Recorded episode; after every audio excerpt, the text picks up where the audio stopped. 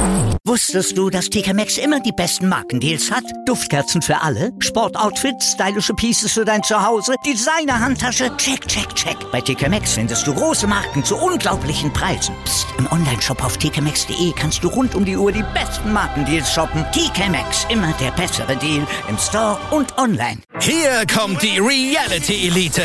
Ich suche nicht die Sendezeit, die Sendezeit sucht mich. Beste Umgangsformen Du kannst dich im Pool pinkeln. Ich meine, wie crazy ist das? Und Unterhaltung vom Feinsten. Wir sind hier im Premium Trash TV. Eine neue Folge Kampf der Reality Stars. Morgen 20.15 Uhr bei RTL 2.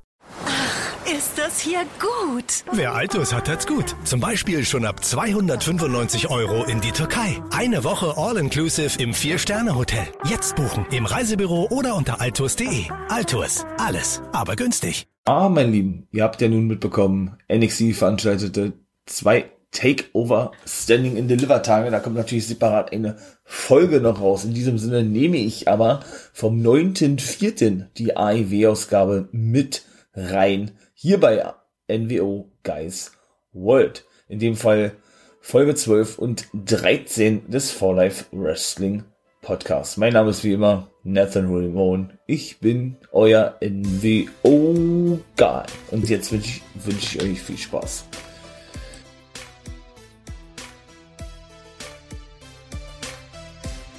Ja, mein Lieben, was ist denn da wieder geboten worden bei AEW und natürlich auch bei NXT, aber AEW war natürlich wieder richtig gut gewesen. Ein Ding war, war jetzt nicht so geil, da komme ich dann gleich zu.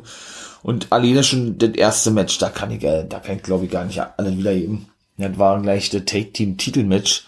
Die Young Bucks gegen Death Triangle. Denn, wie wir ja nun, denke ich, mitbekommen haben, ne, habe ich ja gerade hier gesagt in der Folge auch von der letzten Woche, vom 9.4., ja, turnten ja nun die Young Bucks heel, ne. Eigentlich dann schon überraschend, weil ich hätte ehrlich gesagt nicht gedacht, dass nach den ganzen Sachen, äh, die Bucks sich noch den, den, den, den guten äh, GOB, Good Brothers von Impact Wrestling und eben Kenny Omega anschließen.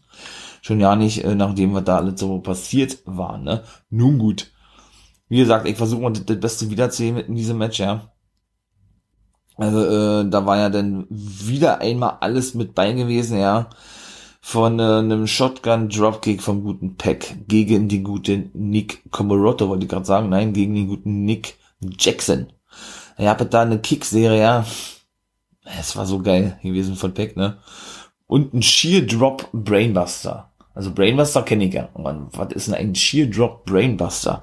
Hat natürlich wieder der Experte Excalibur seine ganzen, seine ganzen Fachbegriffe ausgepackt.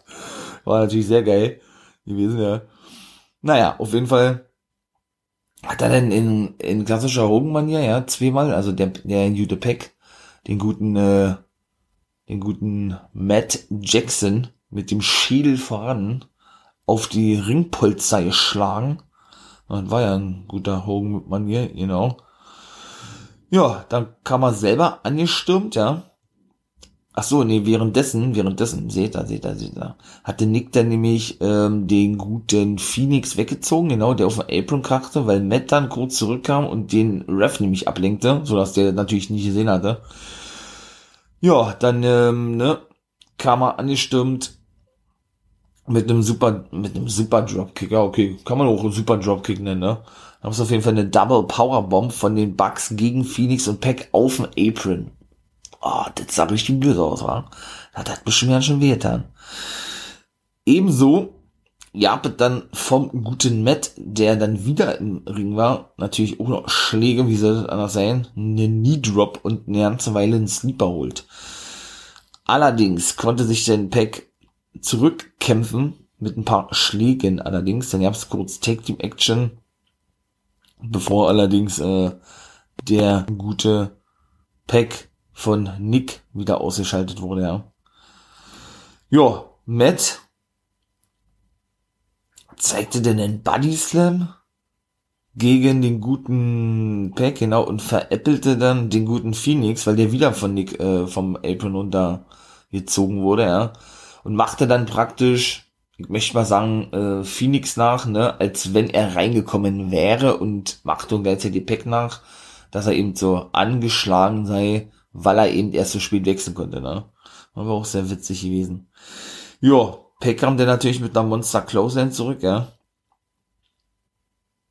Und zeigte dann den Wechsel mit Phoenix. Genau, der zeigte dann High Cross Buddy. Ah, Phoenix ist ja so ein geiler Typ, ne? Also, was der auch für einen Sprung genommen hat. Meine mal, um mal jetzt kurz auf Phoenix zu sprechen, zu kommen, ja. Der, ich will nicht sagen, der stand immer im Schatten von Penta. Nee, das würde ich nicht sagen. Aber Penta war dann irgendwie mit seiner Geste und so dann doch schon ein bisschen beliebter wie Phoenix. Ja, aber bei weitem, aber, was heißt bei weitem? Phoenix hat ihn mittlerweile alleine durch seine Leistungen im Ring. Penta ist natürlich auch überragend. Eigentlich schon wirklich überholt, muss man sagen, oder Ray Phoenix, ja. Aber gut, da will ich ja nicht weiter darauf eingehen. Das ist auf jeden Fall immer ein Highlight, den guten Phoenix zu sehen, ja. Ja, der hat dann so eine kleine so eine kleine Combo gehabt, wie sollte ja auch anders sein, ja eine Double äh, Lethal Injection, würde ich jetzt mal sagen, hat er ihr zeigt gegen, gegen die Young Bucks. Dann ihr habt ebenso noch ähm, einen Drop Kick, nee, einen Double Stomp oder einen Double Foot Stomp in die Nacken plus ein Superkick und eine Blue Thunderbomb bis zwei von Peck allerdings, der dann sich einwechselte zu kurz zuvor. Jo, dann ähm, gab's noch einen weiteren Kick gegen Olle Matt. Dann gab's einen Flying Cross Body oder so von Phoenix auf Nick nach draußen. Und Peck zeigte einen Deadly German Suplex bis zwei. Genau. Da hielt sich nämlich Matt in den Ringseilen fest. Und Peck konnte ihn dann trotzdem noch äh, ja, zu einem Deadly German Suplex, wie gesagt, auf die, auf die Matte bringen. War aber auch nur zwei gewesen.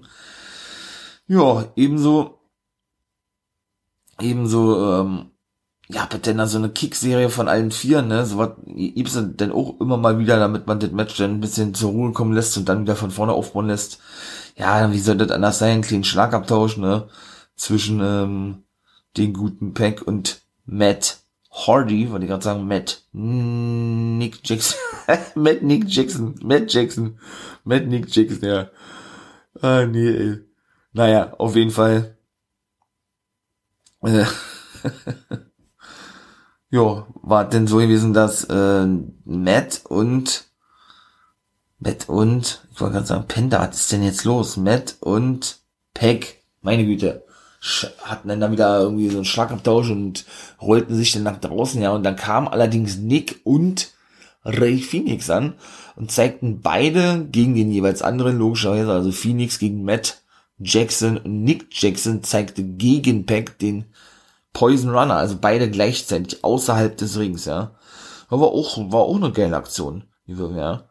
Aktion gewesen. Nick hatte dann noch Phoenix über die Ringabsperrung geworfen und ihm super Kick verpasst. Phoenix kam aber zurück, äh, mit einem eingesprungenen RKO.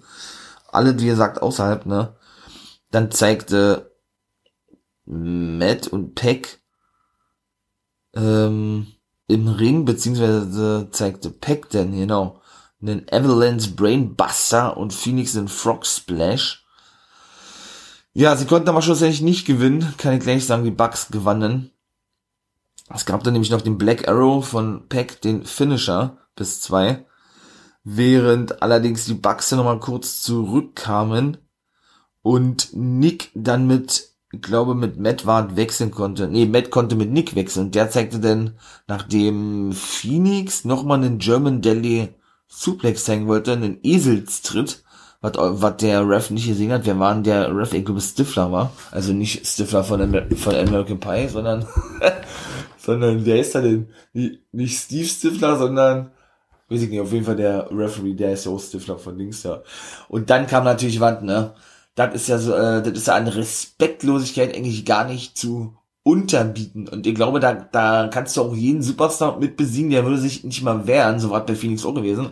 Der lässt dann einfach das Cover über sich ergehen. Der Nick riss Phoenix wie aus dem Nichts eigentlich, ja, die Maske vom Kopf runter.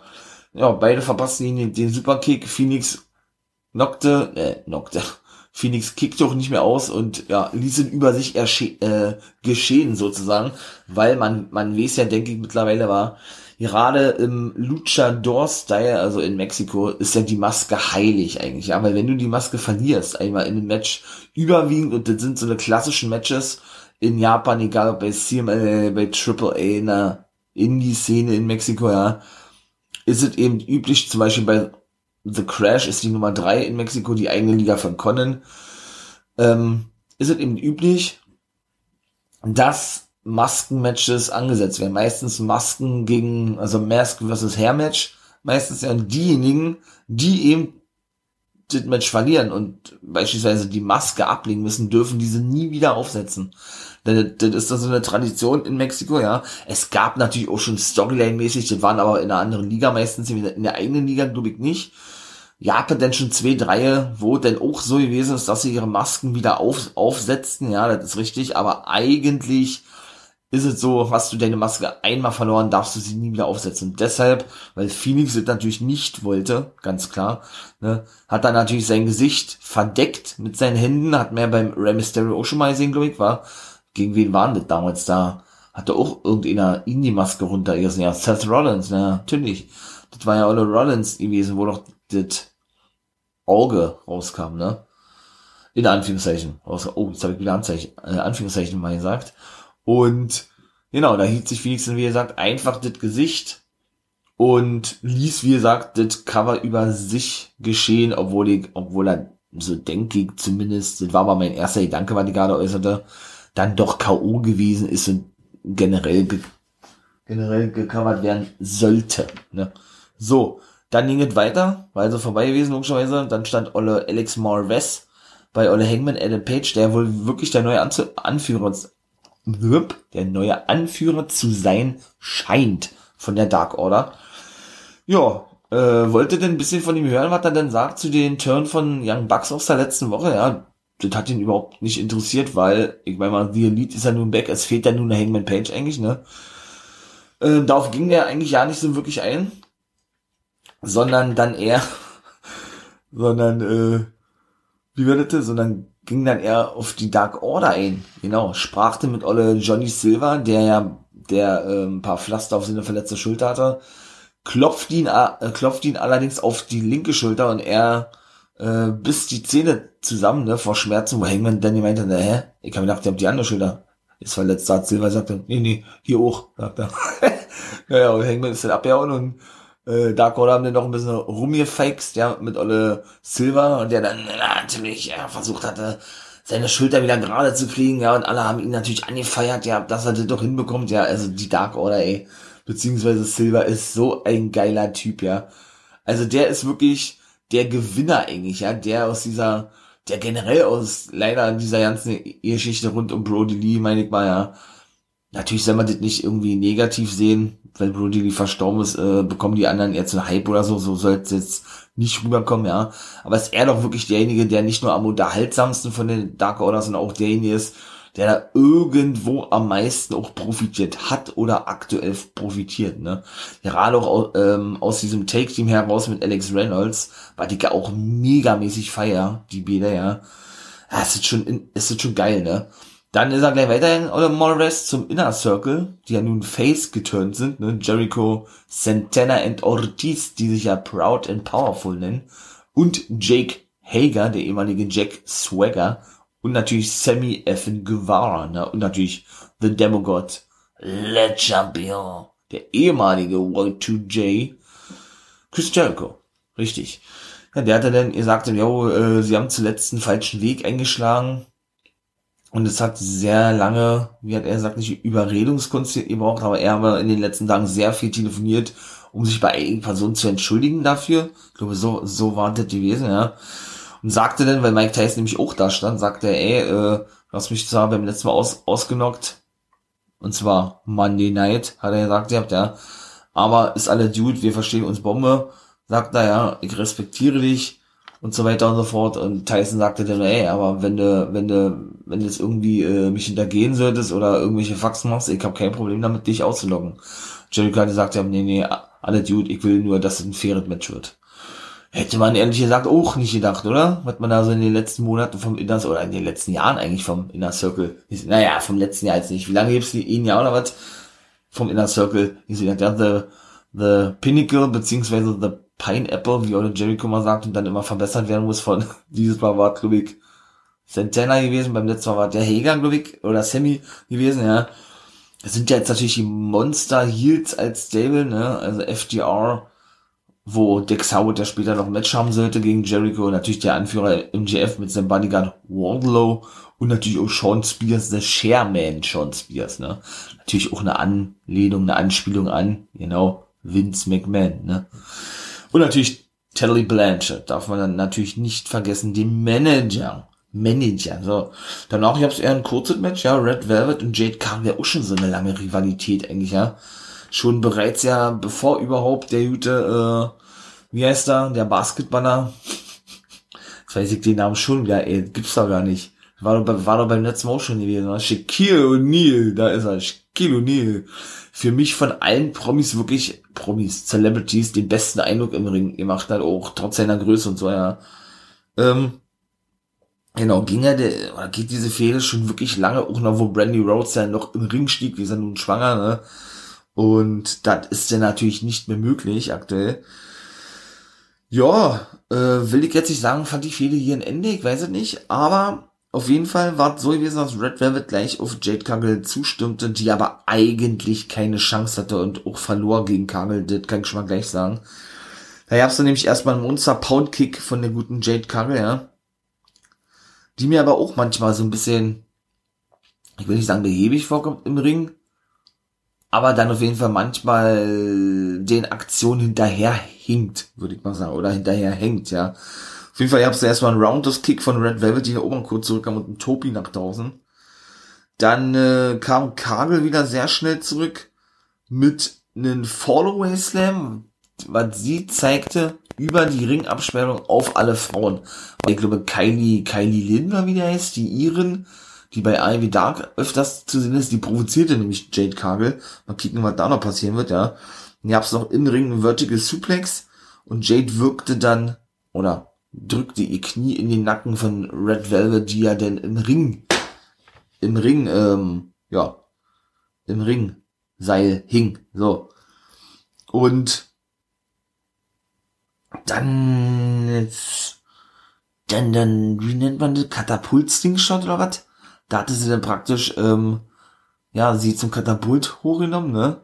Allerdings natürlich in das Ringseil befördert gehabt, damit der Hals natürlich noch mehr in Mitleidenschaft gezogen wird, ja.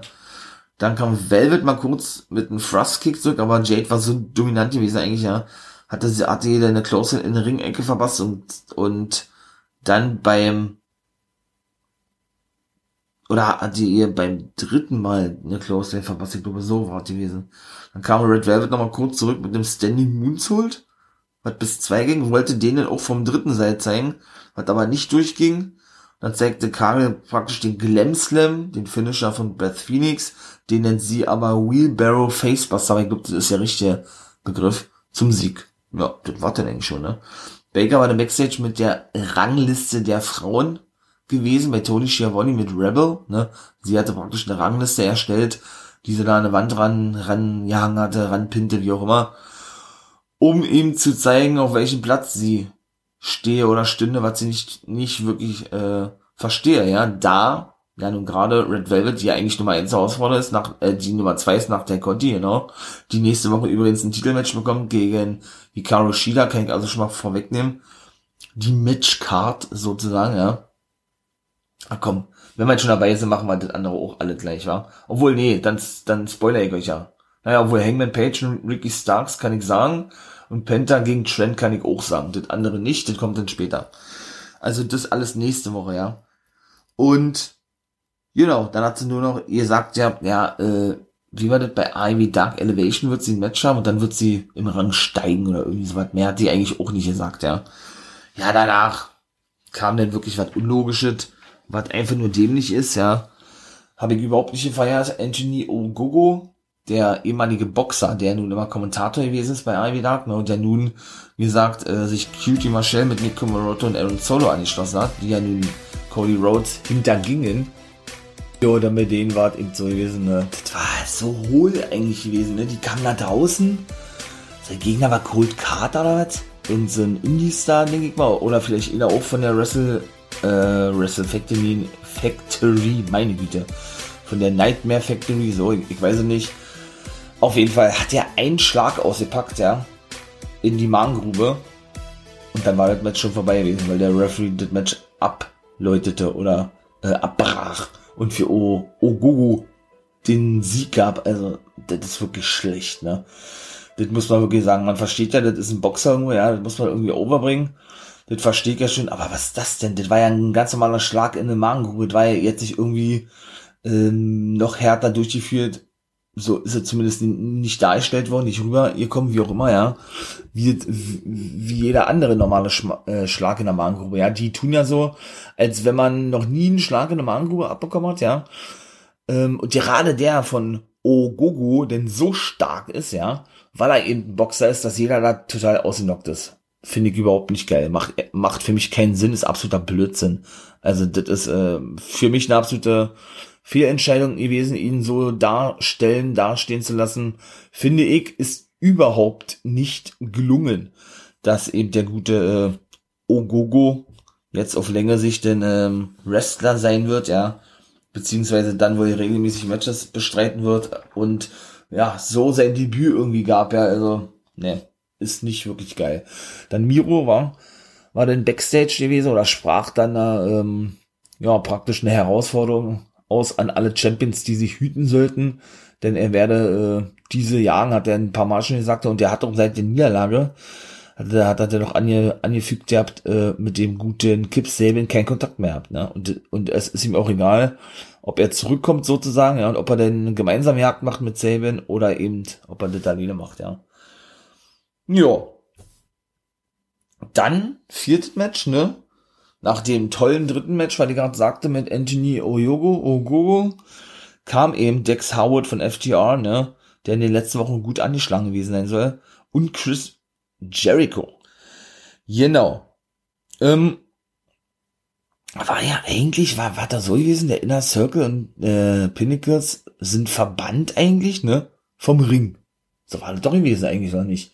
Und warum war denn Dex Howard, äh, ja doch, war denn Dex Howard sein Take-Partner Cash Wheeler und, und Dings die ganze Zeit mit am Ring gewesen? Ähm, oder Sammy Guevara? Habe ich auch nicht ganz verstanden. Oder ich habe es falsch verstanden, kann auch sein. Also, dass jetzt vielleicht nur einer mit bei sein durfte und die anderen nicht, aber meiner Meinung nach hatten sie auch noch in der Grafik gezeigt, ja, dass der ganze Inner Circle und die, und die Pinnacles oder Pinnacles gar nicht mit bei sein dürfen, ja. Nun gut. Auf jeden Fall versuche ich mich mal auch hier kurz zu halten, war. Ähm, ja. Wart dann so gewesen, dass ich irgendwann, ne, das Geschehen nach draußen verlagerte. Jericho griff dann Howard an, schnappte sich die Kamera und eigentlich war das ein No-DQ-Match, kann eigentlich auch nicht sein, weil warum darf er mit der Kamera zuschlagen außerhalb? Müsste aber eigentlich disqualifiziert werden, oder nicht? Also, Jericho. Weil Howard zeigte dann nämlich den Mittelfinger in die Kamera, weil er mitbekam, dass Jericho sich die schnappte vom Kameramann logischerweise und hat dann damit zugeschlagen. Das war ja jetzt auch nicht das erste Mal gewesen, ne? Das war ja jetzt auch schon ein paar Mal gewesen. Und ja, wie gesagt, also ich weiß nicht, warum er da ähm, nicht irgendwie suspendiert wurde oder was. Auf jeden Fall, ja, zeigte dann Jericho im Ring, nachdem Howard kurz zurückkam mit einem Baseball-Slide, ja. Oder, ähm, ja doch, ein Baseball-Slide-Dropkick, so zeigt der denn da so eine ganze Combo an Aktion eigentlich, ja. Als erstes hat er ein Headbutt gezeigt, also jetzt nicht ein Headbutt wie Chris, Chris Benoit zum Beispiel, sondern einfach nur so den Headbutt, indem er den ne, Schädel von, von sich gegen den Schädel von Howard äh, schlug.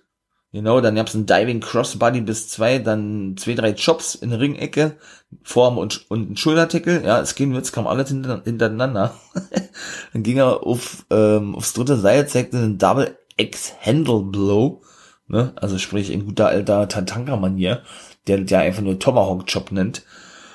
Jo, dann gab's den Spinebuster, habe ich auch lange, äh, Spinebuster. Bulldog, was erzählt denn? Spinebuster hatte ich auch lange nicht mehr so. Und dann der Lying Moonsault, ne? Wo ja zwischendurch gesagt wurde, ah, der ist ja, ne? So alt.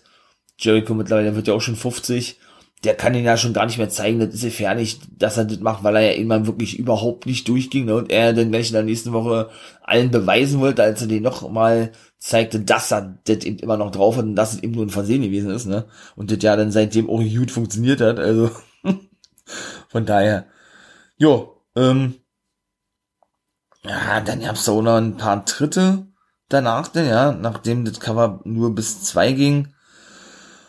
Und, und packte nachdem Dexter, wie gesagt, ein paar Tritte zeigte, packte Jericho eine Lariat aus. Ich glaube, so war die gewesen, ja. Dann kam Howard allerdings mit einer Lying Powerbomb. Da hat er ihn hochgenommen zum Powerbomb, hat ihn dann praktisch aufs dritte Seil zurückgefedert und dann eine Sit-Down Powerbomb gezeigt. Ist auch geil eigentlich, ja. sieht man ab und zu mal von Howard. Hab ich so an sich von anderen jetzt eigentlich noch nicht so oft gesehen, ne. Dann wollte er ein Diving Headbutt zeigen. Das, das sollte dann vom dritten Seil stattfinden. Ging nicht durch weil Jericho auswicht. Der, der zeigte währenddessen die Wards of Jericho, während allerdings ähm, während allerdings Cash Wheeler eingriff.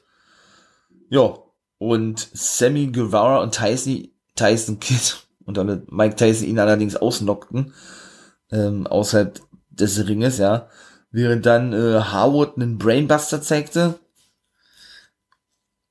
Ähm, nee, Quatsch, das war, das war Jericho gewesen. Der zeigt den Brainbuster. Ne, Quatsch, war doch Dex und der zeigt den Coldbreaker von Jericho gegen den guten Howard. So war gewesen. Dann kam Pinnacle nach draußen, Inner Circle, prügelten sich dann in äh, Backstage, wollte ich gerade sagen, um den Ring herum, ja. Dann gab's eben, ähm, ja gut, Cash wollte natürlich wieder zwischendurch eingreifen. Tyson griff wieder ein wurde und knockte denn, knockte denn ähm, den erneut aus. Dann gab's einen Ansatz zum Piledriver was aber nicht durchging. Und schlussendlich konnte er mit dem Judas-Effekt den Sieg holen. Ich finde diesen Move einfach nur schwach. Muss ich ganz ehrlich sagen, ich finde ihn einfach nur dämlich. Ähm, ja, weil er hat weder irgendwie einen Impact, noch ist er stark durchgeführt, noch ist er glaubwürdig für mich, ja. Also da ist wesentlich bessere Finisher, auch was jetzt irgendwelche Kicks angeht, Bro Kick, Claymore Kick aus dem WWE oder hier irgendein Schlag oder was, da kommen andere Sachen wesentlich glaubwürdiger rüber, wie, wie so normaler, ich meine mal jetzt ein, äh, jetzt ein Running Elbow oder irgendwie sowas, ja, wie man das nennen möchte oder, also ich finde das nicht, nicht geil. Hat er dann nur noch gesagt, der gut, Mike Tyson ist jetzt im Inner Circle mit dabei. Dann war die ganze Elite auf dem Parkplatz gewesen. Genau, die Bugs auch frisch geduscht und umgezogen, ja auch, ah, das, das soll auch so eine Anlehnung sein an ihr altes Gimmick eigentlich irgendwie, ja, an ihre alte Heel-Zeit hatten sie dementsprechend auch die Klamotten angehabt. Naja, auf jeden Fall sagt da, sagt Ola Kellis, endlich haben sich die Bugs uns angeschlossen und freut sich denn darüber und all so was, ne. Und das sei hier nicht das Ende, das sei hier erst gerade mal der Anfang und so weiter und so fort, ne? Und man solle sich auch eine große Überraschung in näherer Zukunft einstellen. Kenny sagte dann auch zwischendurch, dass sie immer noch die alten seien von damals, ne, wo es ja die Monster Heels gewesen im Bullet Club und sie es satt hätten oder sie nicht mehr die sein wollten, die Fans von ihnen verlangen zu sein, ne? Oder generell das gesamte Wrestling Business. Ja, Lemett, der hat gesagt, ey, ähm, ne, The Take Team was meint, was äh, was uns besiegen kann, herausfordern kann, wie auch immer soll rauskommen, soll eine Open Challenge aussprechen, die nehmen wir sofort an. Ja, dann machten sie schon die Anzeichen, dem Kameramann einen Doppel, einen Double Superkick zu verpassen. Kelly sagt aber, ey, ey, lass mal sein, lass mal sein. Und dann verpasste er ihn einfach mal einen Superkicker und alle haben ihn gefeiert ohne Ende. Meine Vermutung. Also als erstes muss ich mal sagen, ich finde es wirklich, und das habe ich ja auch in der One Game Match Wrestling Folge, ihr sagt vor drei Wochen, hat jetzt ein bisschen länger gedauert, genau, in Part 1 zur Ausrichtung von AEW, was gefällt mir, was gefällt mir nicht und so weiter. Im ersten Part sprach ich eben, ich sag jetzt mal, über die negativen Aspekte bei AEW, beziehungsweise die negativen Sachen, die mir nicht so gefallen, ja, waren aber nur ganz, ganz wenige gewesen und kleine Mühe, wie man sagt, ja waren da, ja, zu 97, 98 Prozent macht Ivy alles richtig. Das muss man mal wirklich so klar sagen, ne? Und dann habe ich ja am Mittwoch endlich den zweiten Part rausgebracht mit One Guy Much Wrestling. Ich hoffe, ihr habt da mal reingehört, meine Wrestling Nerds und Wrestling Nerdies. Und habe ja gesprochen über die positiven Dinge, die AEW seit ihrer Gründung gemacht hat. Mal auf eine andere Art und Weise, ja. Schön Freestyle. War auch eher so ein bisschen gewesen, ähm, ich will nicht, ich, will nicht sagen, die Geschichte von AEW, wie das entstand und so, da werde ich separat nochmal eine Folge machen, aber es war schon sehr ähnlich gewesen. Wollen wir mal so sagen, ja. Da hatte ich ja eben schon gesagt, ihr habt in der ersten Folge von vor drei Wochen, wo ich ja über die negativen Aspekte sprach, was mir nicht so gefällt, dass das einfach too much ist und das wird ja immer mehr und es und es bestätigt ja auch äh, direkt nicht nur meine Meinung, sondern auch die von meinen Wrestling Buddies und so, ja, und wahrscheinlich auch von einigen anderen, dass es einfach zu viele Gruppierungen gibt bei AEW. Sie haben einfach zu viele Leute, die einfach irgendwie auch ja Sendezeit bekommen müssen und AEW wahrscheinlich Angst hat, dass sie denen nicht ihr Recht wird und die dann immer in, in irgendwelche Stables zusammenpackt. Weil wenn man mal jetzt sieht, für mich die Haupt Hauptstables bei AEW sind Pinnacle und natürlich der Inner Circle. So. Dann gibt's aber noch so eine Gruppierungen wie jetzt hier die Hardy Family, sagen sie ja, war.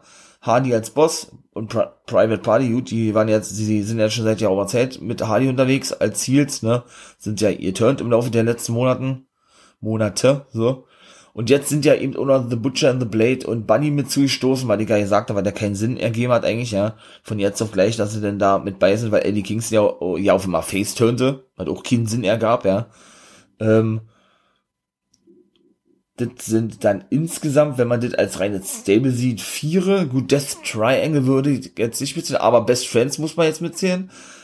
Kann ich jetzt auch schon sagen. Chris Stadtländer kam nämlich gleich danach die, ihr ja jetzt auch dazu, zu den Best Friends, ja, sind also auch zu viert unterwegs, da ist man dann kein, kein Take Team und auch kein Dreier Take Team, da ist man stable eigentlich schon, erst das fünfte an sich, plus, plus, plus, plus, ja, natürlich, plus natürlich die Nightmare Factory jetzt mit Cutie Marshall und seinen Schülern, die sich ja alle gegen Cody wandten, ne, Aaron Solo, Nick Komoroto und eben der Anthony Oyogo, Ogogo, der ehemalige Boxer aus England, und ja dann eben auch noch selber die Nightmare Family von Cody mit seinem Bruder Dustin, Arn Anderson, äh, Shorty Lee Johnson sind vier an der Zahl. Der Gun Club ist ja auch mit dabei, sind sieben. Ja, und das war's, war. Ja gut, und Brandy, wenn, die, wenn man die noch mit... Und Red Velvet neun. Ja, die anderen sind ja jetzt eterned, ja, genau, neune. Jetzt sind ja schon sechste. Und das deutet sich ja jetzt auch an, dass es noch weitere geben wird, kann ich auch schon vorwegnehmen. In dem ähm, Segment mit Christian Cage, da taucht nämlich äh, Scorpius Sky und Ethan Page auf. Und das war ja auch in der letzten Woche schon zu sehen, was ich ja hier sagte. Ja, die bemühen sich ja wohl um die Dienste von Lance Archer, der wieder nach draußen kam, ja. Er gibt auch keinen Sinn, also nicht nur, dass sie, sich darum bemühen, Lance Archer zu gewinnen, sondern ähm, dass sie jetzt auf, jetzt auf einmal als Take-Team unterwegs sind, ne? habe ich ja auch schon gesagt gehabt, die hatten ja dann da so einen Backstage-Clip gehabt oder irgendwas oder generell so eine Vignette gehabt, wo sie die Schnauze voll haben, war ja so ein kurzes Ding vor zwei Wochen, dass sie, und es ist ja immer die gleiche Story oder die gleiche Begründung. So weit will ich auch nicht sehen. Da muss ich AEW dann auch, zumindest bei sowas auch ein bisschen kritisieren, ja. Weil es immer wieder das gleiche, so wie Archer sagte, er hat keinen Bock, sich hinten anzustellen, schon ja nicht gegenüber so einer Legende und so einem alten Mann, sag ich mal, wie dem Stinger. Und genauso, ja, natürlich, es es baut alles darauf auf, dass sie ein Stable bilden aus derselben Begründung. Ja, aber muss man sowas wirklich zeigen und sehen? Also meiner Meinung nach nicht. Denn Ethan Page und Scorpio Sky sagten das ja genauso. Scorpio Sky turnt ja hier in seinem Titelmatch gegen Darby Allen vor, beim letzten Pay-Per-View vor ein paar Wochen, ja. Und dann waren sie eben vor zwei Wochen in dieser Vignette zu sehen und Ethan Page ist ja noch relativ neu, ne? Der debütiert ja mit Christian Cage zusammen in, in der gleichen Show beim letzten Pay-Per-View. Und ja, wenn er denn schon lange mit bei gewesen wäre, dann würde ich das ja verstehen. Aber wo diese Vignette kam vor zwei Wochen, war Ethan Page vielleicht drei Wochen bei AEW gewesen oder was? Das habe ich ja auch schon kritisiert gehabt, ja. Scorpio Sky, verstehe ich, okay. Da hatten die sich eben zusammengesetzt, hatten gesagt, sie sind jetzt ein Take weil sie es satt hätten, sich immer hinten, hinten anzustellen, hinter irgendwelchen Talents oder irgendwelchen Leuten, die nicht mal ansatzweise das Zeug dazu haben, äh, ja, ein großer Player zu werden um, um es jetzt mal so, so zu sagen. Wie gesagt, bei Scorpio Sky verstehe ich aber bei Ethan Page, der ist drei Wochen bei AEW. Kann man da schon sagen, man hat die Schnauze voll, sich hinten anzustellen? Hä, da ist man da gerade mal dabei, sich, sich erstmal zu präsentieren bei AEW oder nicht. Man kennt ihn natürlich, ganz klar, aber dennoch äh, muss man sich ja erstmal irgendwo etablieren. Von daher hatte null Sinn ergeben für mich, ja. Und da muss wirklich AEW aufpassen, dass die nicht in näherer Zukunft durch diese ganzen Sachen, man hat diverse Leute, weil ich eben auch schon sagte, ja, die man, ähm, ja, die man eben, wie gesagt, einsetzen muss, weil man dann wahrscheinlich doch zu viel verpflichtet hat oder mehr verpflichtet hat, als man eigentlich wollte. und dann ähm, irgendwo, ich will nicht sagen unlogische Storyline spinnt, aber das vielleicht ein bisschen too much wirken lässt, weil man eben dann immer die gleiche Begründung für verschiedene Storylines nimmt, damit man dann eben mehrere Leute in, in einem Stable zusammenpacken kann. Weil wenn man mal jetzt überlegen, und das wird definitiv so kommen, dass Lance Archer, Archer sich den beiden anschließt, vielleicht gleich als Anführer oder wie auch immer, dann muss man Jake the Snake Roberts als Manager auch noch mit zuziehen. Und dann sind sie ja auch zu viert. Also sind sie auch wieder eine nächste Gruppierung. Und das ist mir einfach too much. Soweit, äh, soweit ist für mich auch total unangebracht im Wrestling-Business. Zwei, maximal drei ist gut, aber nicht sechs oder sieben, ja. Viel zu viel. Also, nun gut. Dann war es dann da Rosa gewesen. Die, ja gut, das war eigentlich nur gewesen, ne. Sie sagte eigentlich, sie wolle beide Titel haben. Sprich, ihr, ähm, den NWA Championship von Serena Deep, die ja immer noch verletzt ist, aber eben ja bei AEW unter Vertrag steht und natürlich auch den Titel von Shida. Wobei ja jetzt Camille bei der NWA eigentlich ja Nummer 1 Herausforderin ist. Nun gut, Herr Stadtlander besiegte denn die gute Ember Nova auch im Bruchteil von einer Minute oder was, oder was weiß ich, ja, hat einen Power Slam gezeigt, einen Schlag, Nova provozierte sie dann ein bisschen, weiß ich auch nicht, was das sollte, ob das jetzt irgendwie so ein Gimmick von ihr ist, ja, da zog sie da irgendwie ein Taschentuch aus ihrem Schlippi raus, ja, und hatte dann äh, den praktisch so ein bisschen rumgewedelt im Gesicht von der guten Jade Cargill oder ihr den Schweiß abgewischt. Also was das selten, weiß ich ohne er.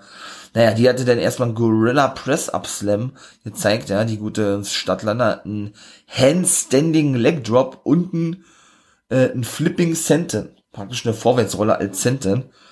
Ja, hatte dann hier so ein paar äh, Running, Running Uppercut gezeigt in die Ringecke, ne. Ebenso wie dann natürlich wieder ein High Knee. Das zeigt ja gefühlt jeder jetzt mittlerweile. Dann gab es da so einen Roundhouse-Kick. Ja, und äh, Roundhouse-Kick und dann gab es dann noch einen Move und das war dann schon der Sieg gewesen, ja. Naja, gut. Ähm, ja, Christian Cage war dann an der Zeit gewesen, der sollte ja ein Match bestreiten, obwohl Open Challenge oder was. Ähm, dazu kam es aber ja nicht. Giovanni wollte ihn interviewen, großartig was sagen konnte er nicht, weil Taz, das war ein so Backstage-Segment gewesen, sagte, dass Starks und Cage Backstage bleiben sollen und er, Hobbs und sein Sohn Hook gehen dann draußen, weil er ihm eine Antwort, eine Antwort haben wollte von Cage, ne? Und nicht, dass es wieder ein Streit gibt zwischen äh, Starks und Cage, weil der nicht mehr abwarten konnte, Starks, und der, der stichelte auch wieder gegen Cage und Tess äh, stauchte Cage zusammen. Ergibt eigentlich auch null Sinn weil Cage weigerte sich ja die letzten Wochen nicht nur auf Test zu hören, sondern riss ihn ja das Mikrofon raus und hatte ja gesagt, ey, wenn ich jemanden Respekt zollen möchte, in dem Fall dem Stinger, dann, dann meinte, da hast du mir gar nichts zu sagen, ja. Jetzt ist er wieder praktisch das Hündchen von ihm, was wieder, was wieder Ja und Arm sagt, ja. Ergibt überhaupt keinen Sinn, meine ich mal irgendwo, ja. Natürlich werden die sich splitten, seht ihr. Das habe ich gerade noch, noch vergessen. Team Chess ist Nummer 8 eigentlich, wenn man so sieht, ja. Ähm, ja, die werden sich eh splitten auf längere Sicht, da brauchen wir uns nichts vormachen, ja. Und Starks fand das natürlich witzig, guckte dann immer so eine Kamera, so, eine Art, ja man, das war, das war richtig cool gewesen, da hast du richtig gehabt, Tess, ja. Weiß ich nicht, ne? Also das ist irgendwie, naja. Auf jeden Fall kam Tess dann raus, wollte ihn wissen, was ist mit, was ist mit dir, Kate, schließt du dich und dann, er, er sagte, nein, irgendwas, äh, bei euch ist das ja wie eine brennende Mülltonne oder irgendwie sowas, äh, also ihr seid nicht mehr zu retten sozusagen, ne? Und ich bin nicht hergekommen, um diese zu löschen, in dem Fall eben euch zu unterstützen. So sollte rüberkommen, dass, dass ihr bestehen bleibt, so würde ich jetzt jetzt mal sagen, sondern ich bin hergekommen, um Titel zu holen. Naja, dann kam Hobbs drin, attackierte Cage aufs Übelste, ja, warf ihn in die Ringabsperre, Ringabsperrung auf die Stahltreppe außerhalb, verpasst ihm dann da noch einen Move und dann ist er auch abgehauen, ja. Und das Match fand eigentlich ja nicht statt. Genau, und deshalb komme ich jetzt zu dem Match, weil ich vorhin nicht sagen konnte, was jetzt noch zu den anderen Matches hin hinzukommt in der nächsten Woche. Ich sag's mal gerne nochmal, Hikaru Shida gegen Tai Conti um den Women's Titel, dann eben jetzt Christian Cage gegen Powerhouse Hobbs, den ehemaligen Will Hobbs und Trent gegen Penta El Zero Miedo, beziehungsweise Hangman Adam Page gegen Ricky Starks. Ja, äh, das war ja das ähm, fünfte Match gewesen, in Anführungszeichen, fünftes Match. Oh, jetzt habe ich wieder Anführungszeichen gesagt und ich bin schon bei fast 40, ist nicht gut. Ja gut, sechs Mike dann mal ein bisschen kürzer, weil, wie gesagt, hier soll ja jetzt noch NXT kommen. Matt Hardy gegen Darby Allen. Darby Allen, Konstantin verteidigen, war ja ein ähm, False Count Anywhere gewesen. Und natürlich kam Dark Order raus, prügelten sich damit der Hardy-Familie, auch Sting kam nach draußen. Ähm, schlug dann mit seinem Baseball-Bat auf Private Party ein, ja. Ähm, dann kam eben Lance, Lance Archer raus, wie gesagt, Page und Scorpio Sky beobachten das alles, ja. Ging dann zu Archer hin und schauten ihm dann praktisch zu, applaudierten ihn Gimmick unter, weil Archer, der griff aber nicht den Stinger an, sondern wollte dem Stinger praktisch zeigen, was er drauf hat, ja. Und zeigte dann ein paar Moves, ich glaube, das war ein Private, Private Party oder oder wie auch immer, ja. Während Darby Allen dann, ähm, ja, und Matt Hardy sich immer Stuhlschläge verpassten, ähm, dann auch kurz Backstage waren, genau. Denn da hatte Hardy Allen ähm, praktisch über einen Tisch geworfen, wo haufenweise, haufenweise Technik drauf stand. Praktisch so was wie da bei der Gorilla Position. Da hatte man noch BJ Whitmer gesehen, Ringer von der Original und Backstage-Mitarbeiter von AEW. Weil ich ja auch schon bei One Game Match Wrestling kurz ansprach, ne? Ja, und schlussendlich wie gesagt, konnte Darby denn gewinnen durch seinen Finishing Move, den Namen kenne ich jetzt nicht hier, sei, ist das, ist das auch eine Flying Central oder was, indem er auf der Traverse stieg. Der ist ja eh krank, Darby Allen, ja, und dann war das auch vorbei gewesen. Ähm, und auch die Show denn, hat er den Move gezeigt, der habt eben, ja, durch den Tisch, der eben außerhalb des Ringes stand, wo er Hardy zuvor platziert hatte. Und das war gewesen. Das war AEW. Weil dem war natürlich gut gewesen, mit Ausnahme von den paar Sachen, die ein bisschen unlogisch sind, ne. Ich denke, da werdet ihr mir zustimmen. In diesem Sinne, Fazit wieder AEW, bis jetzt wieder die beste Sendung gewesen in der Woche, ja. Ist ja auch nichts Neues und Unerwartetes. In diesem Fall komme ich jetzt aber zur NXT, mal gucken, wie das gewesen ist. Nehme ich da noch mein Fazit ab, war und dann war's das auch. Ne? Wird man etwas länger Folge, weil ich auch AEW aus der letzten Woche mit reingenommen habe, ne? Genau, weil ja nun Takeover auch noch separat eine Podcast-Folge kommt mit beiden Tagen, denn natürlich, ja, und das ansonsten viel zu viel gewesen wäre. In diesem Sinne kommt jetzt NXT. Jo, sei gespannt, ja. So, dann würde ich sagen, geht's weiter mit NXT. Erstes Match vergleichen Tag Team Titel Match. MSK, die neuen Tag Team Champions bei Takeover in der ersten Nacht, da haben sie die Titel gewonnen. Gegen die Grizzled Young Veterans, die ja für vakant erklärt wurden, die Tag Team Titel und El Legado de Fantasma. Vakant erklärt deshalb, weil er nun Oni Lorcan und Danny Birch diese abgeben mussten, weil der gute Danny Birch ja sich verletzte. Jo, auch hier versuche ich mich mal kurz zu halten, ne? Die guten MSK konnten ihre Titel verteidigen. Nehme ich auch schon mal vorweg. Ähm, mal ein paar Aktionen jetzt noch offiziell. Unter anderem hatten sie zum Beispiel gezeigt, also eigentlich, eigentlich waren MSK wirklich die ganze Zeit diejenigen gewesen, die das Match dominierten, hätte ich beinahe gesagt. Ja, was ja mal, also ich selber finde Take Team nicht geil. Killian Dane und Drake Maverick, ja, ist lustig irgendwo, weil Maverick ist ein cooler Typ. Den kenne ich gar noch von Teenage-Zeiten als Rockstar Spot. Da war er für mich wesentlich, wesentlich interessanter gewesen als bei NXT. Ja, ähm, diese Harmonie, die teilweise da ist, aber teilweise auch nicht. Und das ganze Gimmick, beziehungsweise diese ganze Take-Team zusammengewürfelte zwischen den beiden, ja, beruht ja eigentlich darauf, ne, dass, ähm, ja, wie soll ich das sagen, hört man schon an der Entrance, ne, Drake eher der Lustige ist, Killian so der Brummbär, ja, und er beispielsweise, wenn er sich mal freut, Killian auf den Rücken springt, bevor sie zum Ring kommen und er das eigentlich gar nicht so toll findet, er ihn aber trotzdem irgendwie weiß ich nicht, beschützen will oder irgendwie so, ne? Und eben auch ein paar Aktionen mit ihm zeigt, also Killian Dane ihn dann praktisch äh, rumwirft, rumschleudert wie so ein kleiner Junge, ja, und, und das wiederum Drake Maverick über sich ergehen lassen muss. So war dann eben auch gewesen, dass beispielsweise der gute Killian Dane eine Powerbomb zeigen wollte mit seinem Tag Team Partner auf Nash Carter, genau. Er sah aber nicht, dass Wesley Nash Carter wegrollte. Und sollte praktisch eine Take-Team-Aktion sein. Und ja, der gute Drake Maverick dann wirklich die Powerbomb abbekam und schlussendlich eben, wie gesagt, auf der, auf die Ringmatte landete, ja. Dann gab's doch, ähm, eine 619 und und Subkick-Variante, zuvor schon Stomp von MSK. Und dann so ein Corkscrew Somersault oder was von Olle von Olle, na, Wesley, genau, dem ehemaligen Desmond Xavier. Jo. Und wie gesagt, schlussendlich konnten sie denn gewinnen mit einer Spinebuster Neckbreaker Variante. Transmission, glaube ich, wird sie genannt, ja. Dann kam Imperium nach draußen und fertigte dann noch den guten Killian Dane ab. Natürlich stand als erstes der gute Alexander Wolf, den guten Killian Dane gegenüber, der, der ihn fragte, ey, was willst du hier? Also hat Killian Dane ihn gefragt.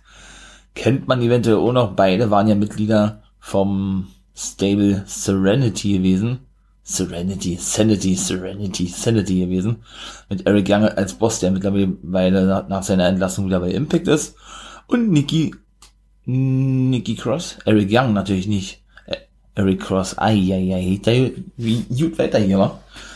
Natürlich Eric Young und Nikki Cross, die ja bei Raw ist, aber ja nicht eingesetzt wird, ne? Ja, dann ging's weiter. Ja, schlecht war es nicht, aber an IW kam es nicht ran, ne? NXT. Und ja, wo wesentlich mehr zu meckern war. Wie gesagt, kommen ja auch nach den One Guy Match Wrestling Folgen.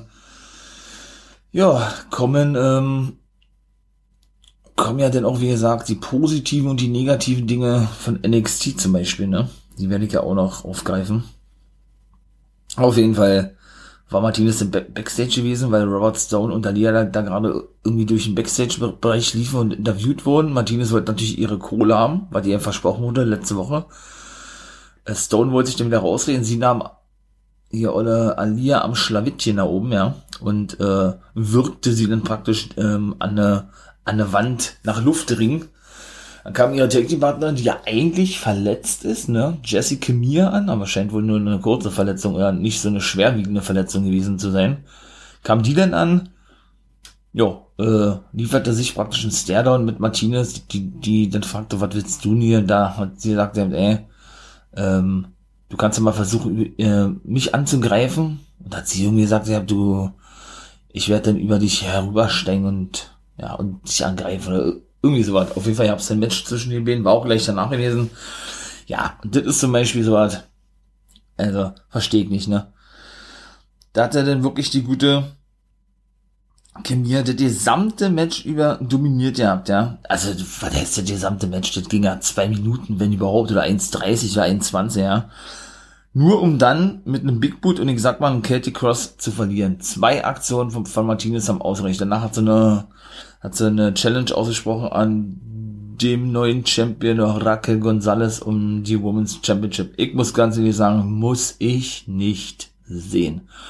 Martinez natürlich, kann ich auch kurz dazu zu sagen, absoluter Veteran im Wrestling-Business. Da trifft das Wort auch wirklich zu, weil ja WWE auch manchmal für Leute äh, benutzt in ihren Reihen, ja, wo man eigentlich ja nicht von Veteran sprechen kann, meiner Meinung nach, oder generell das Wort sehr oft be benutzen, ja. Ähm, habe ich mich für sie gefreut. Ich habe sie schon lange in der Indie-Szene gesehen, auch eine ehemalige Mixed Martial Arts Fighterin. Und auch nicht mehr so jung, ne? Ich glaube fast, ich glaube 41 oder was ähm, habe ich mich für sie megamäßig gefreut, dass sie nach über 20 Jahren in der Indie-Szene endlich ihren ersten großen Vertrag bekommen hat, in dem Fall eben bei, bei, oder in der WWE bei NXT. Aber dann soll man sie doch bitte natürlich, man, sie soll ja nicht alle Matches verlieren oder so, ja, aber einen Titelrun brauche ich jetzt nicht unbedingt von ihr sehen, aber dann soll sie doch bitte mit den Jungen arbeiten und, ja, wie soll ich das, das sagen, und die dann eben overbringen, ne? Aber muss die unbedingt immer im Titel geschehen mit mitmischen, meine ich mal. Da gibt's wesentlich interessantere Damen, äh, die da hereingehören, auch mit einem interessanteren Gimmick. Ja, also das, das sagt mir alles nicht wirklich zu bei ihr, ne? Deshalb kann ich das doch ehrlich gesagt nicht wirklich nachvollziehen. Also, und es wird ja nun darauf hinauslaufen, ne? Weil sie macht denn diese Open Challenge nicht umsonst. Bei WWE ist, ist natürlich kein, ist natürlich nichts irgendwie dem Zufall überlassen, ne? Also von daher, ja, da war das Match vorbei. Stone wollte flüchten, den holte sie aber ein. Den drückte sie dann, ähm, ja, gegen das Gitter, ne, was ja immer um, um den Thunderdome rum, rum ist, wo die Fans ja dann dahinter stehen. Und schlussendlich äh, hat er dann sein letztes Geld, der guten Martinez, ihm ja, die dann abgezischt ist, ne. Otto Way hat ein Interview zu ihrem Match gehabt, was ja noch kommen sollte. Die gute Indie Hardware. die hat dann einfach nur nochmal klargestellt, wie doll sie doch in Loomis verliebt ist, was die immer, was die anderen immer noch nicht glauben können, dass, dass es immer noch nicht aufhört hat, sozusagen. also wird doch noch was kommen im Main Event. Denn der Main Event war The Way, also ein Mixed Take Team Match, The Way, Austin Theory, der North American Champion Johnny Gargano und eben in die Hartmann ihrer Take Team Partnerin Candice LeRae trafen nämlich auf die Women's Take Team Champions Ember Moon und Shotzi Blackheart und auf Bronson Reed und Dexter Loomis. Ja, ich hab's doch mal einen Clip zu, zu The Swerve, ne? Swerve. Der, ähm, ach so, und Theory, genau, als sie denn gegangen sind, lief Theory in die falsche Richtung, bis er dann darauf hingewiesen wurde, ja, dass, es, dass die Richtung eben falsch ist und er dann praktisch The Way folgte, ne?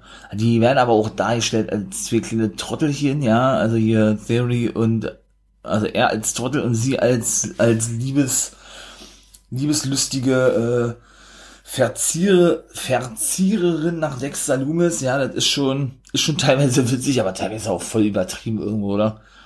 Nun gut. Ähm, Swerve, ja, der hatte später nochmal ein Match gegen Leon Ruff. Ähm, was er auch gewinnen konnte, kann ich schon mal vorwegnehmen. War, ja. ja also ich fand's nicht toll auch wieder so ein normales Match gewesen, wie ihm zuletzt auch war. Und Leon Ruff hat schon wieder verloren gegen Isaiah Swerve Scott. Und ich hoffe, dann ist die Fehde auch endlich mal vorbei.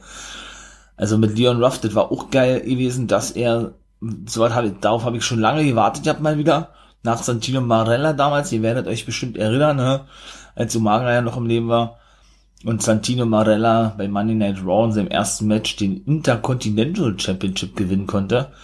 Genauso habe ich dann lange darauf gewartet, Alter, wäre mal geil, wenn einer bei seinem Debüt einen Titel, genauso war es ja mit Ruff, der den, den North American Champion entthronen konnte, nämlich Johnny Gargano, den aber zwei Wochen später wieder verlor an Gargano, ne? Gargano aber zuvor Martinez besiegte, der nun bei Monday Night Raw ist, bisschen kon konfus, ne, wenn man da nicht so, ähm, na, da nicht so drin ist in dem ganzen NXT-Thema, aber gut.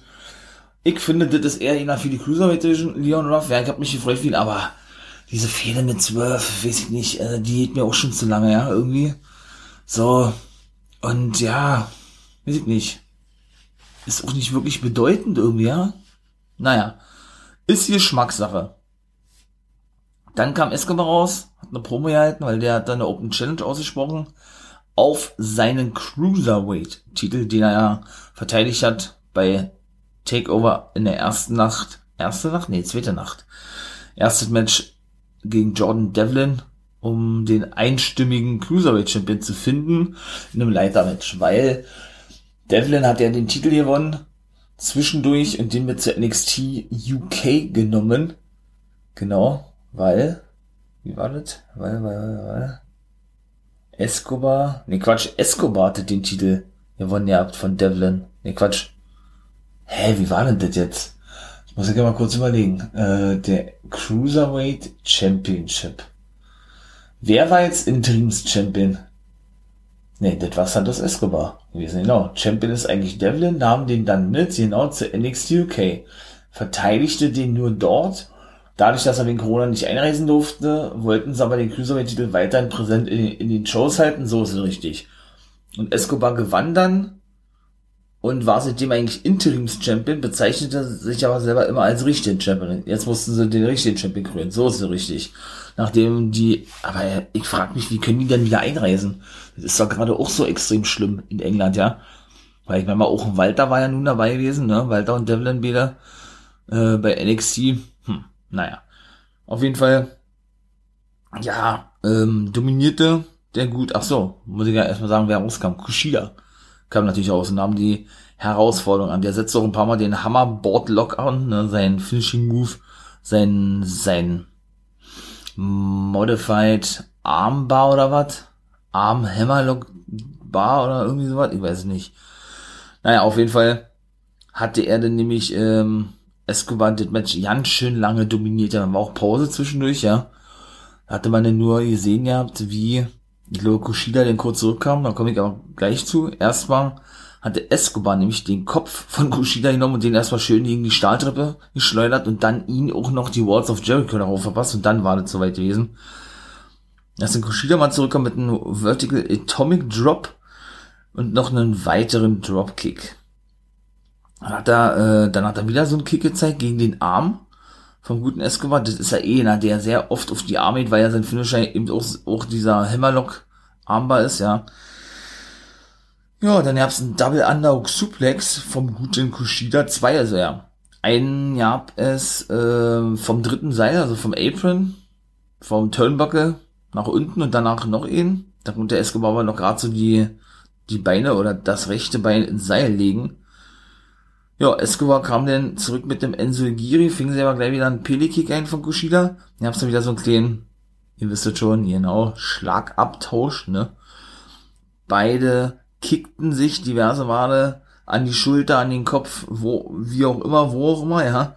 Dann gab's so zwei, drei diverse Konter von beiden, ja, ein Roller Kruzifix und ob man so glauben kann, ich hätte es ehrlich gesagt nicht gedacht, Kushida konnte beim dritten Versuch wirklich Escobar einrollen, sag ich mal, und darf sich neuer Cruiserweight Champion nennen. Also, da war ich richtig von der Socken, wa? Hätte ich nicht gedacht. Ich finde Escobar ganz geil für die Lucha Underground Fans, ne? Der gute Santos Escobar. Ich hoffe ja, dass Lucha Underground vielleicht mal irgendwann zurückkommt. Er hat ja fünf Staffeln, ne? Das ist ja der, ähm, El Hiro de Fantasma, ne? Der dort eben bei Lucha Underground gewesen. Da waren ja noch einige andere gewesen, also. Ja, weiß ich nicht. Also, das ist auch so ein Ding. Thatcher und Jumper sag, sagten, sie wollen die Take Team Dealer haben von MSK. Also, verstehe ich ehrlich gesagt auch nicht. Ja, sind Gegner, habe ich ja schon mal gesagt, werden dann in einem Take Team zusammengewürfelt beim hier Dusty Rhodes Classic.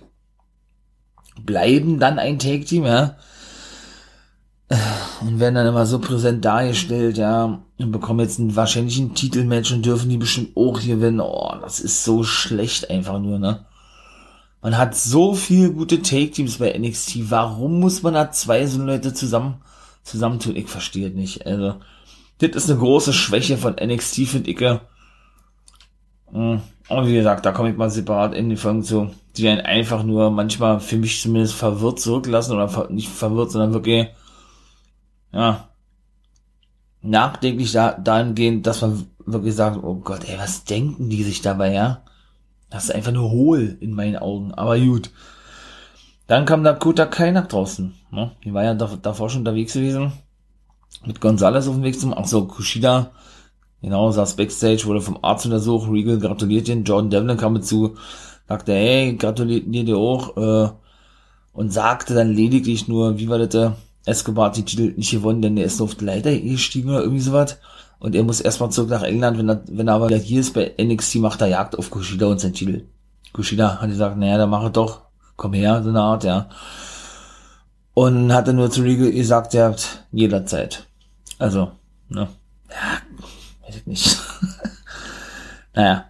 Dann hat Gonzales, er war auch so standardmäßig, ne? Ist dann rausgekommen, nachdem Dakota Kai sie präsentiert. Und für die musste auch ein Schlag ins Gesicht sein, eigentlich, ja.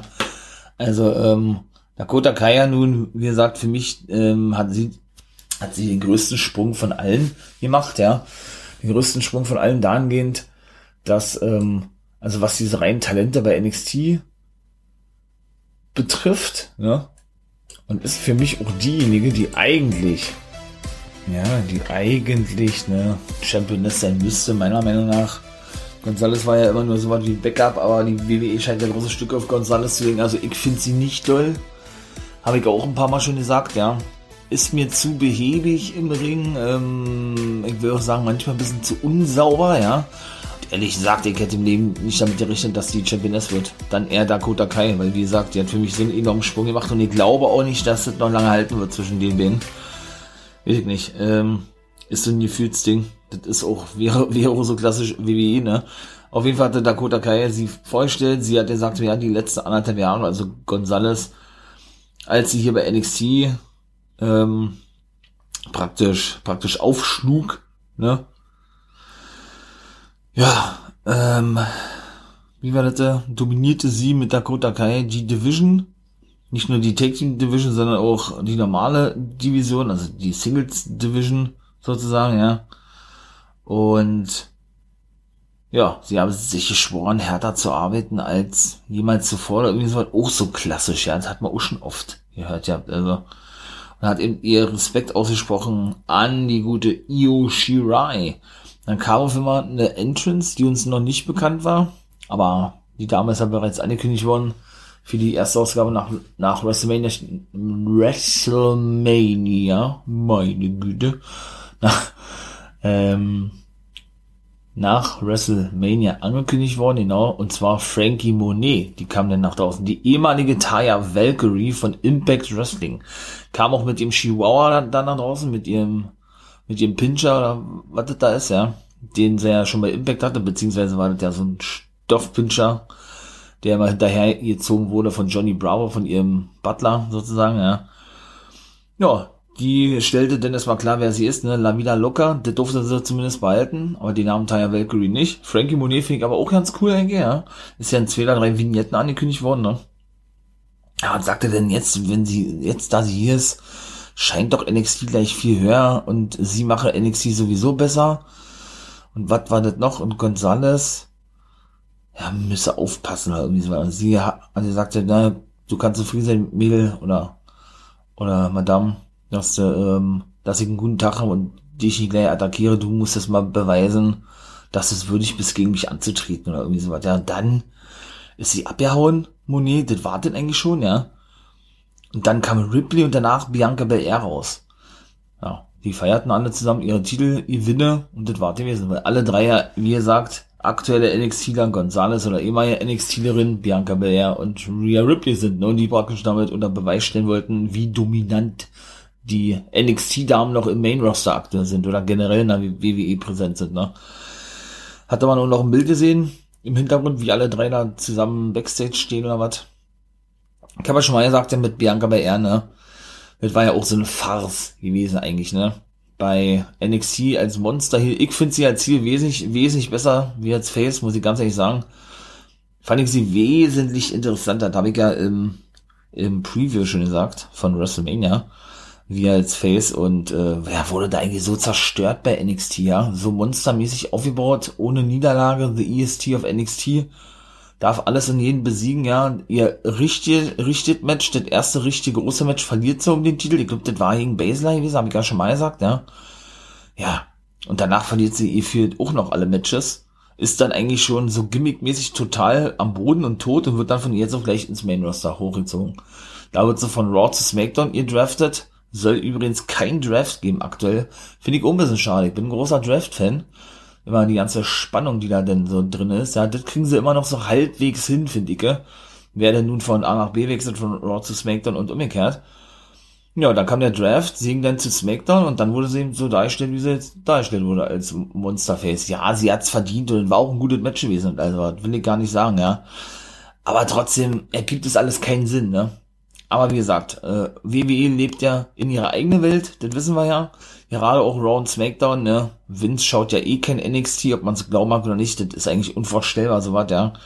Deshalb kennt er auch viele, viele Talente nicht, sondern bekommt den, bekommt die erst äh, von irgendwelchen offiziellen Bruce Pritchard und so, ja, herangetragen, das muss man sich mal vorstellen, das ist unglaublich.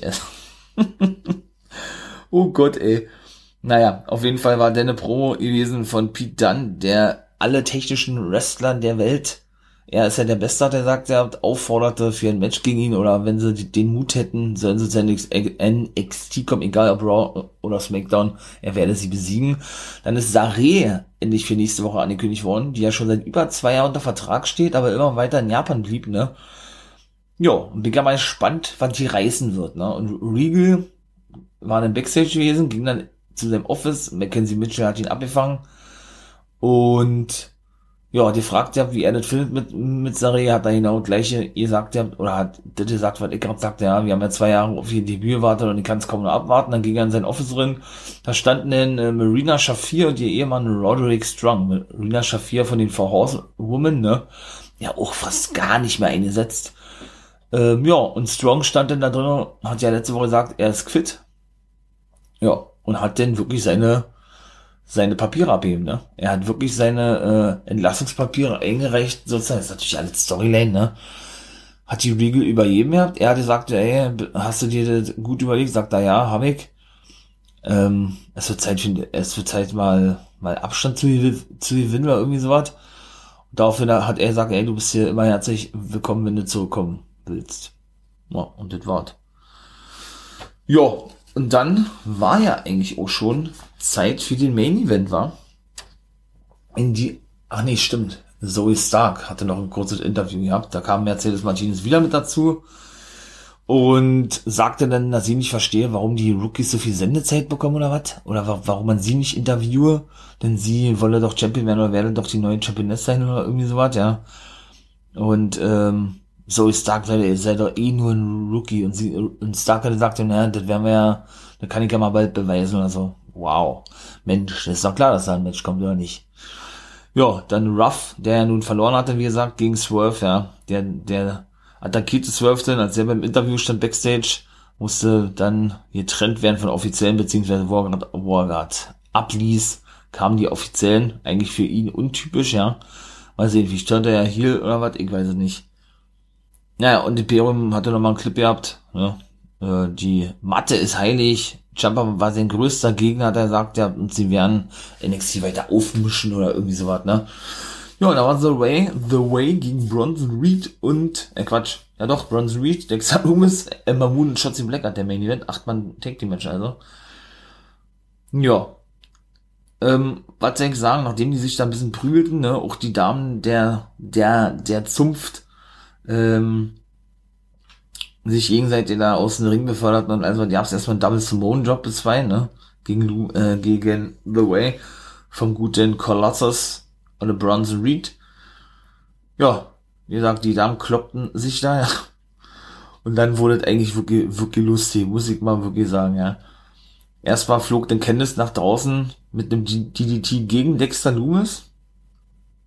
Und Shotzi und Shotzi ließ sich von Bronson Reed genau auf die andere nach draußen werfen. Superkick von Gargano, dann wiederum gegen, ähm, gegen, nee, Quatsch, das war ja Austin Theory gewesen. Der, so ein Double Standing Dropkick gegen Bronson Reed und der zeigt ihn ja richtig hoch. Und dann, dann gab's ein, ein Silence gegen Theory von Loomis und dann kam es. In die Hardware, nun verliebt in Loomis, ne? Trat praktisch gegen Loomis. Er saß mit dem Rücken zu in die Hardware und zeigte ihm gerade den und zeigte ihm gerade den Silence gegen Austin Theory und ließ sich dann fallen in guter Eddie Guerrero Manier und tat so, als sei sie K.O. gewesen. Aber wer soll sie denn K.O. geschlagen haben? Das verstehe ich eben nicht. Und das hätte doch Loomis eigentlich mitbekommen müssen. Aber das war trotzdem so witzig gewesen, dass ich dann drüber hinwegsehe, ja. und Loomis, ne, der scheint nun auch was für sie zu empfinden oder irgendwie, äh, irgendwie zumindest schon mal Interesse zu haben, ja. Ließ dann von Theory ab, kroch dann praktisch zu Indie Hardware hin, wollte ihr hochhelfen und sie spitze schon die Lippen und wollte ihn knutschen. aber, aber er äh, wollte das wohl nicht wirklich und bekam dann den Superkick ab von Johnny Gargano. So ist es nämlich richtig. aber das ging noch weiter. Äh, ja, natürlich war die gute Indie, war erstmal sauer, also bevor es mit dem Superkick kam.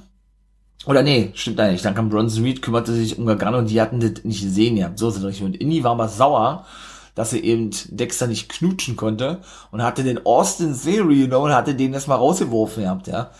Und dann, äh, ja, und hatte, dann hatte Lewis ja diesen Superkick abbekommen, hatte sich rausgeholt und Indy hat sich dann wieder fallen lassen. hat sich dann wieder hingeschmissen gehabt, ja. Das ist so geil gewesen, ja. Und Dexter hatte dann wieder gesehen gehabt, hat sie dann an sich gezogen aus dem Ring und ist dann mit ihr Backstage gegangen, ja. Und in die Hardware so in klassischer Comedy-Manier oder, also ich hab's echt gefeiert. Normalerweise ist das ja nicht so meine Fehler, hat man ja gemerkt gehabt, ja, aber hat dann, äh, ja, hat, hat dann eben, äh, ja, so gezeigt habt mit dem Daumen, ey, das hat funktioniert, juhu. Dann hat sie so getan gehabt, als wenn sie wieder so K.O. ist, ja. Zwischendurch wollte es aber auch wieder ihr Knutsch werden von Loomis, aber der fand das ja nicht so gut. das war schon geil gewesen, ey. Ja, schlussendlich äh, fing sich der Gargano noch einen Move ein, ja. Und die Mädels kloppten sich dann wieder, dann gab's den Tsunami, so nennen sie den ja, ein Monster Big Splash, aber mega geil von Bronze Reed und das war der Sieg gewesen. also so zum Abschluss hin war das denn nur ganz witzig gewesen, mal mit Indie und mit Dexter. Naja, bin ich mal gespannt, wie das da weiterhin wird. So, mein Lieben, das war's. IW vs NXT NWO Guys World. Ja, Fazit AEW war wieder besser wie NXT. Habe ich auch nicht anderes erwartet, weil es bin knapp bei 1,10, genau. Haltet mal auch die Ohren offen, wollte ich gerne sagen. Ist, da, ist natürlich auch geil, wa? Äh, schaut doch auch mal gerne, wollte ich eigentlich sagen. So, nicht nur bei Insta vorbei, da knall ich ab und zu mal ein paar Videos auf. Auch bei Twitchy Witchy bin ich unterwegs, bei Twitch, Streamer, ne? Ähm, genau, heute dann auch wieder ein Stream. Da bin ich als Wolfpack-Member unterwegs, habe ich ja schon mal gesagt, warum, wieso, weshalb, ne? Und wartet, wartet tue ich noch gespannt. Ich hoffe ja, dass ihr denn da auch mal vorbeischaut, ne, weil ich eben, weil ich ja auch schon sagte, Patreon und Steady bin ich ja dabei, das alle zu machen, ne, mit diesen Special Podcasts und so weiter und so fort. Äh, ja, lasst euch überraschen, was da alles kommt. Wenn es denn soweit ist und das alles äh, hochgeladen ist und so weiter und so fort, werde ich euch dann natürlich darüber nochmal genau informieren. So, in diesem Sinne wartet von mir, ihr wisst, was kommt. Äh, habt einen schönen Tag, war Und Too Sweet in die Runde. Und natürlich nicht vergessen, ein Become a Guy.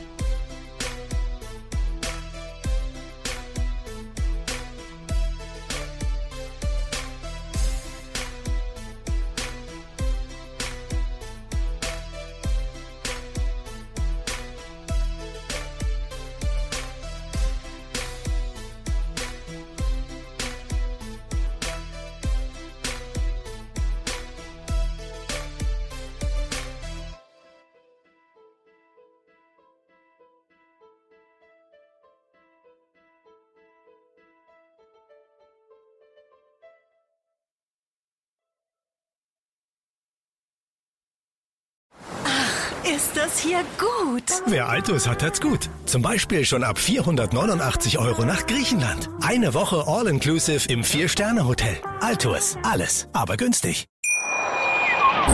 Hier kommt die Reality Elite. Ich suche nicht die Sendezeit, die Sendezeit sucht mich. Beste Umgangsformen Du kannst dich im Pool pinkeln. Ich meine, wie crazy ist das? und Unterhaltung vom Feinsten. Wir sind hier im Premium Trash TV.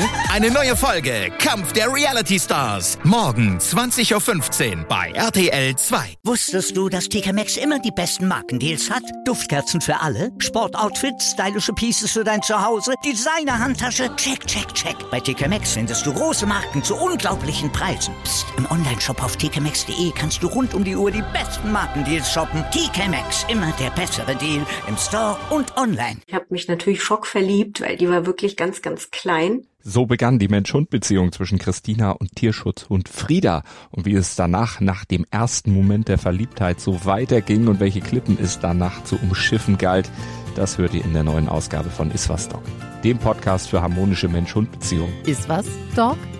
Mit Malte Asmus. Überall, wo es Podcasts gibt.